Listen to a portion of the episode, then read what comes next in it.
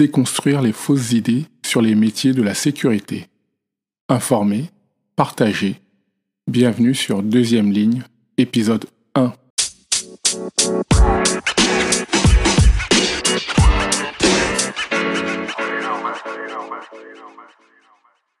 Pour ce premier épisode, je voulais aborder une notion omniprésente dans le quotidien des acteurs de la sécurité. Je veux parler du risque. On pourrait débattre sur la technique, mais j'ai choisi d'aborder cette notion sous un aspect un peu plus historique et notamment son évolution depuis l'Antiquité jusqu'à nos jours. L'aborder sous cet aspect est un préalable intéressant et accessible à tous ceux qui veulent saisir les mécanismes profonds à l'œuvre dans l'analyse, l'évaluation et la quantification du risque, ou tout simplement pour tous ceux qui s'intéressent au métier de la sécurité au-delà de la simple manœuvre. Le risque est une notion omniprésente dans les sociétés modernes, et nous débattons quotidiennement sur la manière de l'évaluer ou de le gérer. Voyons voir ce qui se cache dans son ADN. Ces risques concernent des domaines aussi variés que les nouvelles technologies, les centrales nucléaires, l'alimentation, le terrorisme, les inondations ou bien encore les tremblements de terre. Les particularités bien connues des risques, c'est qu'ils menacent à quoi nous attribuons de la valeur et peuvent directement ou indirectement impacter nos vies de différentes manières et à différents degrés en affectant notre sécurité ou sûreté, notre tranquillité d'esprit, nos revenus ou bien encore la qualité de l'environnement dans lequel nous vivons. La crise sanitaire provoquée par la Covid-19 en est la preuve par l'exemple. Le risque est une notion cruciale dans les sociétés modernes, mais il n'est pas intuitif de penser que ce, concept est en fait relativement récent. En effet, jusqu'à la fin du Moyen Âge, la notion de risque telle que nous l'entendons aujourd'hui n'existait pas.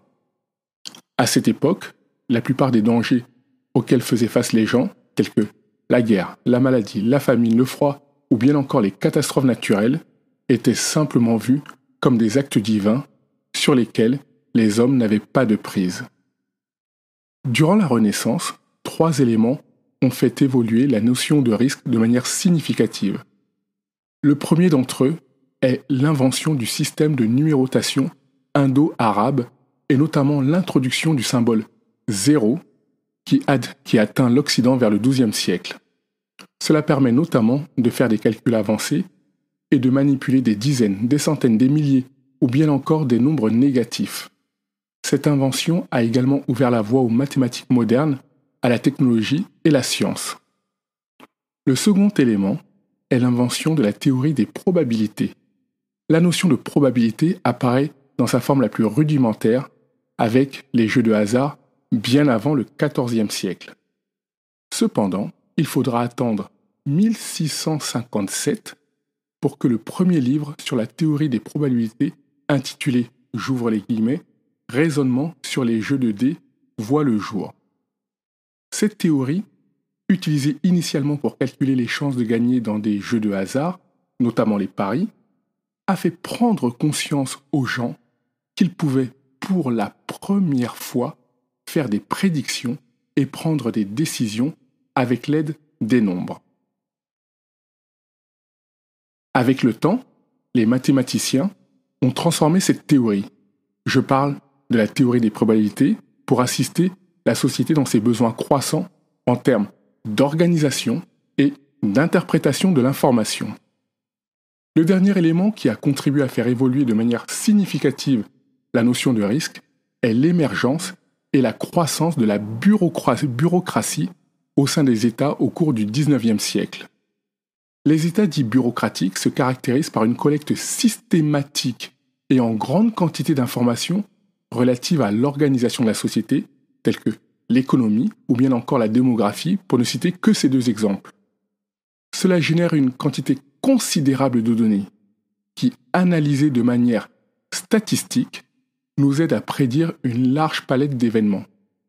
On pourrait même dire aujourd'hui que les données récoltées ne servent plus seulement à prédire des événements, mais ils servent également à prédire nos propres comportements.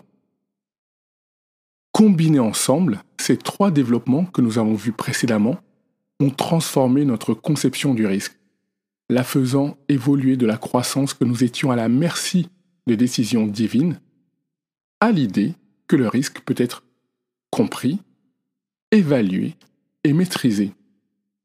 Pour aller plus loin, je vous conseille l'excellent MOOC Risk in Modern Society, disponible sur la plateforme Coursera en langue anglaise.